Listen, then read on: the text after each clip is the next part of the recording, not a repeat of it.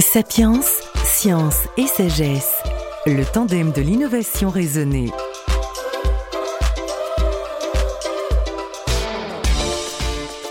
Sapiens reçoit aujourd'hui Didier Schmitt, coordonnateur pour les activités robotiques et humaines de l'Agence spatiale européenne, l'ESA. Engagé, volontaire, ce médecin aime atteindre et explorer les limites physiologiques du corps humain. Il a fait des vols paraboliques pour ressentir l'apesanteur, a plongé en sous-marin. Ce scientifique est aussi un passeur de science. Dans un monde sensible aux théories fumeuses et aux fake news, il aime prendre la plume et dire. Aujourd'hui, il vient de publier un livre prenant, détaillé, un journal de bord d'une exploration particulière, aller à la base Concordia en Antarctique, à 3200 mètres d'altitude et 1100 km à l'intérieur du continent. Son ouvrage Terminus Antarctique est édité chez Veric. Aller en Antarctique n'est pas une mince affaire. Il faut y aller avec un rôle, avec une mission précise, puis il faut s'entraîner avant de s'envoler en Tasmanie pour enfin embarquer sur un brise-glace mythique, l'Astrolabe. Dans ce premier épisode, nous parlerons de cette préparation au voyage et de ses transferts. Dans un second épisode, nous vivrons le raid.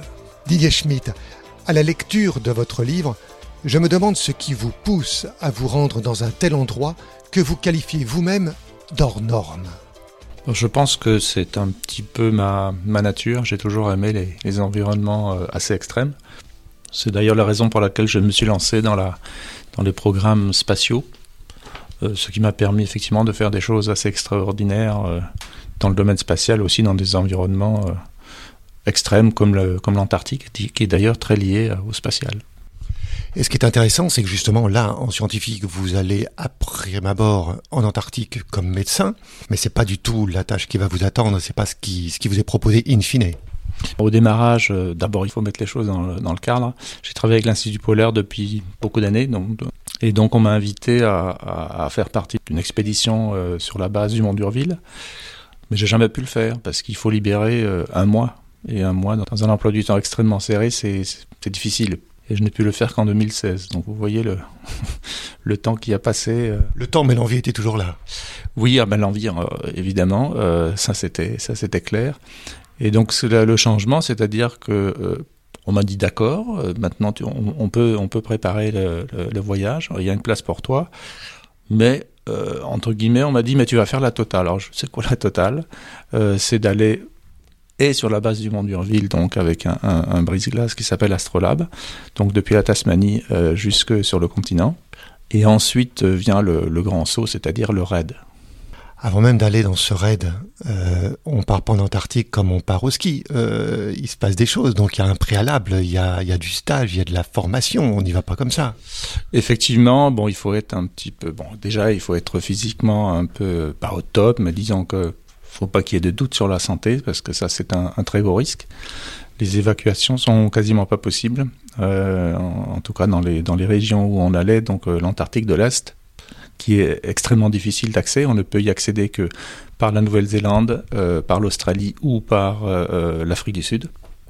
Donc ça n'a rien à voir avec l'Antarctique de, de l'Ouest, où on peut y aller en bateau relativement facilement à partir de Ushuaia, par exemple. Cette préparation, comment elle s'organise? Alors la préparation était physique, entre autres, parce que comme je suis médecin, je voulais évidemment aussi être le, la doublure des, médecins sur place, en tout, cas euh, sur le RAID.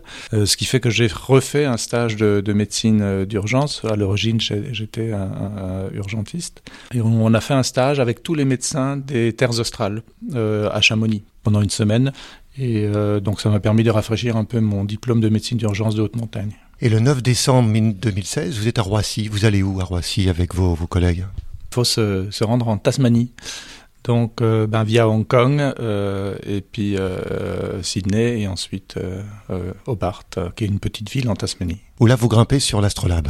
Et en plus, c'était, c'était la dernière année de l'utilisation de cet Astrolabe, qui avait, je crois, 30 ans de service.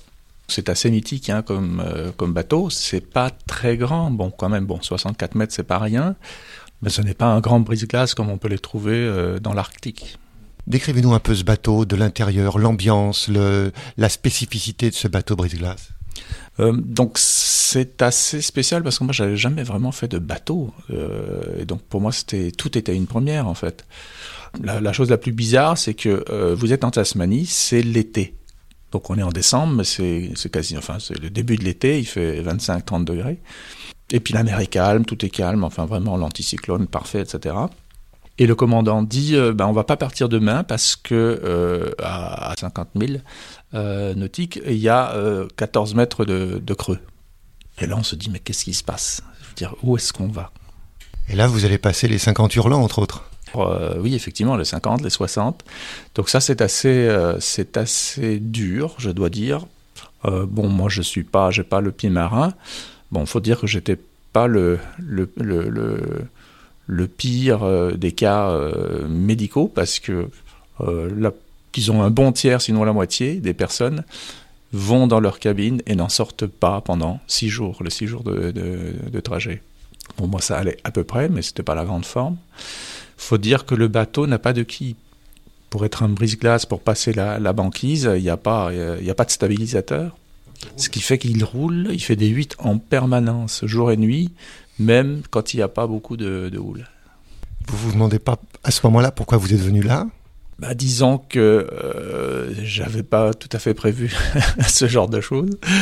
Euh, on m'avait, bon, on m'avait déjà un petit peu raconté évidemment euh, avant. Et d'ailleurs, bon, l'astrolabe est baptisé plutôt le gastrolabe par euh, tous ceux qui l'ont pris. Et, et effectivement, c'est tout à fait mérité comme surnom.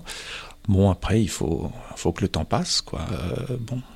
Ce qui veut dire que les, équipages de ces, de ces bateaux-là doivent être totalement euh, fascinants. Absolument. Alors, il y a deux commandants de bord qui alternent parce que c'est quand même un peu rude. Et donc, le commandant qu'on avait avait vraiment une, une, excellente euh, expertise. Il avait d'ailleurs fait le, tour du monde euh, en bateau euh, à voile. Donc, c'est quelqu'un d'extrêmement aguerri dans la navigation. Et la navigation en Antarctique, dans l'océan Antarctique, n'a rien à voir avec l'Arctique, par exemple. Les courants sont extrêmement changeants. Euh, la banquise est, un, est, un, vrai danger. On peut se faire emprisonner. Euh, D'ailleurs, euh, il y a une anecdote simple. Hein, un équipage qui s'est fait emprisonner par la, par la banquise pendant 45 jours. Et quand le bateau s'approche du, lieu de débarquement possible, il s'approche pas, enfin il va pas sur un quai, ça se passe pas exactement comme ça. Alors, en principe, ça devrait se passer comme ça à cette époque de l'année, c'est-à-dire, euh, bon, d'abord, on ne peut pas aller en Antarctique hormis euh, décembre, janvier et février. Voilà, il ces trois mois en Antarctique euh, de l'Est, c'est impossible. Donc nous, on savait déjà en avance, parce qu'on avait des images satellitaires évidemment, et sur place on nous avait renseigné, comme quoi la banquise risquait d'être encore extrêmement stable devant le devant la base. Et ce qui fait qu'on a en fait on a dû trouver un hélicoptère, un pilote et, et un ingénieur de bord, parce qu'on savait qu'on risquait d'être d'être coincé. Et donc là, il y a eu énormément de vacations d'hélicoptères pour emmener euh, bah, les gens qui devaient aller travailler du bateau jusqu'au continent. Oui, c'est ça. C'est-à-dire, on arrive au bout de six jours et paf, on est bloqué. Bon, le bateau essaie de passer. Euh, Moi-même, j'avais demandé euh, des images satellitaires de haute résolution euh, à un organisme européen qui s'occupe de la sécurité maritime. Et donc, on a pu trouver, on a pu s'approcher à 80 km. Alors normalement, à cette époque de l'année, on est à quai euh, devant du Mont d'Urville. Là, c'est impossible, à 80 km.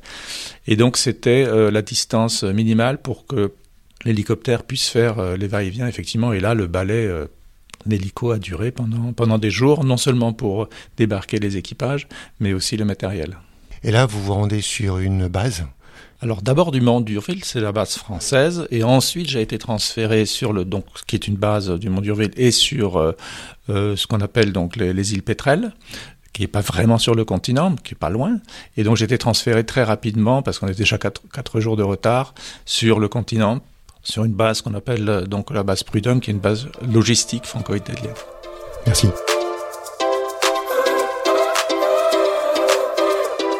Sapiens, science et sagesse, le tandem de l'innovation raisonnée.